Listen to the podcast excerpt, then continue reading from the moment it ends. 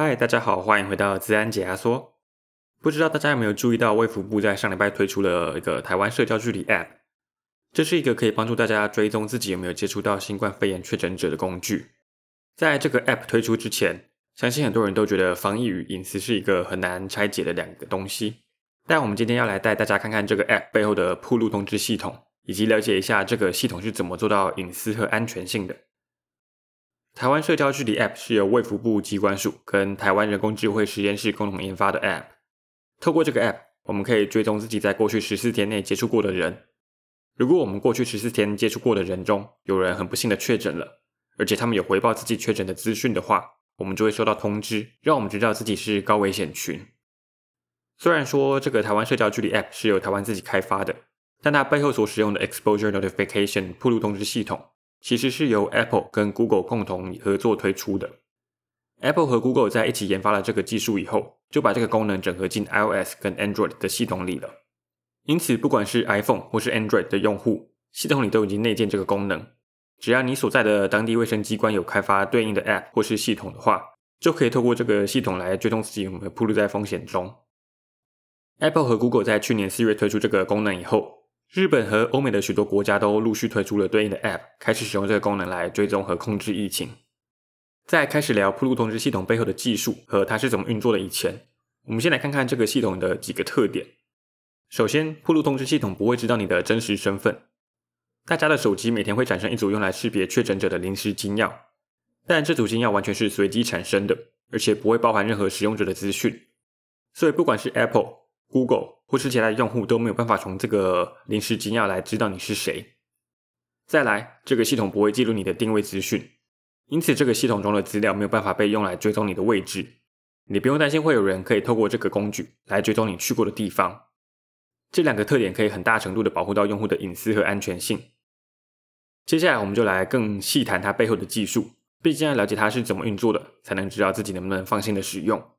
而越多人愿意相信并使用它，就能让这个系统越成功越准确。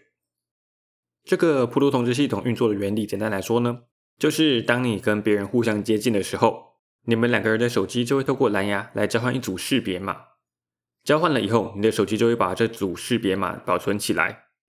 你的手机会保存过去十四天中所有和你接触到的每一个人的识别码，这样就可以记录你曾经跟哪些人有接触过。当有人发现自己确诊了以后，可以跟普鲁通知系统回报自己确诊，并且把自己的识别码上传到普鲁通知系统的伺服器。而每一个有开启普鲁通知系统的人的手机，都会定时的去跟伺服器连线，下载所有这段时间内你所在的区域的确诊者的资讯，接着比对你手机记录里你过去十四天有接触过的人，如果两者有任何相符合的话，就会跳出警告通知。让你知道你自己曾经跟确诊者有接触过，可能已经暴露在风险之中了。暴露通知系统的这个做法有一些优点，举例来说，它不需要仰赖定位资讯来追踪大家，它只依靠蓝牙在我们近距离接触的时候来交换识别码。这跟包含台湾在内的许多国家现行的做法有很大的不同。以台湾现在的做法为例子，很多人去公共场所聚会的话，都会需要进行实名制的登记。实名制登记的好处是，当如果有确诊者出现的时候，我们就可以去寻找实名制登记的记录，看看哪些人曾经有跟确诊者有接触，透过这个方式来控管疫情。但是在这个情况下，还会需要花时间去管理这些实名制的记录，这些记录是不是能够被安全的管理和保存？事后会不会被适当的销毁？在各自隐私问题上还是有疑虑的。相信大家应该都和我一样，不会希望自己去过哪里记录会因为某个人忘记用碎纸机把资料销毁就外流出去吧。暴露通知系统就没有这个问题，因为它从头到尾都没有使用定位资讯，更别说是储存你定位的记录了。它追踪人的方式完全是仰赖我们互相接近的时候，透过蓝牙来连线交换资讯。蓝牙本身是一个短距离的传输技术，一般来说传输范围只有十公尺，在实际使用上或因为环境的影响，传输距离往往又更短。因此，即便在没有使用定位资讯的情况下，当两个人手机可以透过蓝牙互相连接的时候，我们就知道这两个人的距离是很接近的。利用这个方式，就可以不用担心自己使用这个系统的时候，定位资讯会被搜集或是分享了。也因为蓝牙是个短距离的技术，所以没有办法侦测或是搜寻到远方的人，所以这个系统从技术面上做了限制。也可以达到避免有人滥用这个系统在远端追踪别人。除此之外，比起定位追踪，蓝牙也比较能够更准确的定位两个人的距离。举例来说，如果今天有两个人，一个人在台北一零一的八十九楼观景台，一个在一楼的 Apple Store。如果从定位资讯来看的话，这两个人都会在台北一零一里面，我们可能会认定这两个人有近距离接触过。但如果以蓝牙来追踪的话，我们就会知道这两个人其实距离很远。因此，透过蓝牙的方式追踪，系统就会只通知真正有近距离接触过的人，这样可以很有效的避免过度的恐慌。为了达到保护隐私的效果，Apple 和 Google 可说是下足了功夫。除了蓝牙本身的技术限制所达到的效果，还增加了一些保护措施，来避免这个系统被用来追踪或是搜集别人的行踪。前面我们有提到过，当我们跟陌生人互相接近的时候，双方的手机会透过蓝牙来交换一组识别码。这个识别码是透过几个步骤来生成的。接下来我会尽可能用简单的方式解释一下这个识别码是怎么来的。当我们的手机开启了铺路通知系统以后，手机每天会随机产生一组临时金钥 （Temporary Exposure Key）。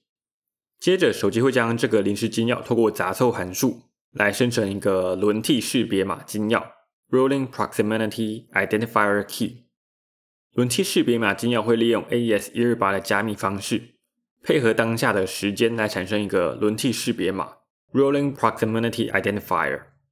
这个轮替识别码就是我们前面提到会与别人的手机交换的那个识别码。为了避免有心人追踪我们的行踪，轮替识别码金钥每十到二十分钟就会重新生成一个轮替识别码。如此一来，即便有人想要用轮替识别码来追踪我们，最多也只能追踪我们二十分钟。最慢二十分钟后，我们就会生成一组新的轮替识别码了。以现今的技术来说，想要破解我们用来生成轮替识别码的加密算法 AES 一二八，基本上是做不到的。AES 这个加密算法的安全性很高，是现在最多人使用的加密算法之一，也是被美国政府认可的一个演算法。即便真的有人在短时间内发明了超级电脑，破解了 AES 加密算法，拿到了我们的轮替识别码，他们也没有办法透过轮替识别码来反推出我们的临时金钥。因为这边用来生成轮替识别码的工具是杂凑函数，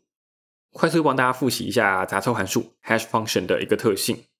杂凑函数是一个在密码学和软体工程上很常用到的一个单项函式。所谓的单项函数是一种无法透过结果回推出输入的值的演算法。也就是说，如果我们提供了一个值给杂凑函数，在计算出结果以后，即便我们知道使用的是哪一种杂凑函数，也无法回推出最一开始提供的值。这个特性让我们在铺路通知系统中不用担心别人会有办法透过轮替识别码来回推出我们的临时金钥。手机识别码的临时金钥只能使用二十四小时，过了一天以后，我们的手机就会再一次的随机产生一个新的临时金钥，并且重复刚刚提过的动作来产生跟别人交换用的轮替识别码。旧的临时金钥在用完了以后，并不会马上被删除，会被保存在手机上十四天。这样，如果我们真的很不幸的确诊的话，才能透过我们手机上过去十四天的临时金钥来帮我们找出跟我们有接触过的人。如果自己很不幸的确诊了，可以主动将确诊的情况回报给铺路警示系统。这个时候，我们的手机就会将我们过去十四天的所有临时金钥上传到铺路警示系统的伺服器当中。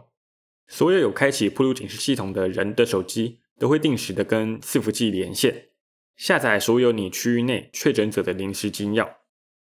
因为前面跟大家介绍过的识别码生成演算法，在每一只手机上都是相同的，唯一不同的只有我们每天使用的临时金钥。因此，当我们拿到确诊者最近十四天的临时金钥以后，就可以透过这个演算法计算出这个确诊者在过去十四天中所分享出去的每一个识别码。前面有提到，我们的手机会记录过去十四天内与我们近距离接触的每个人的识别码。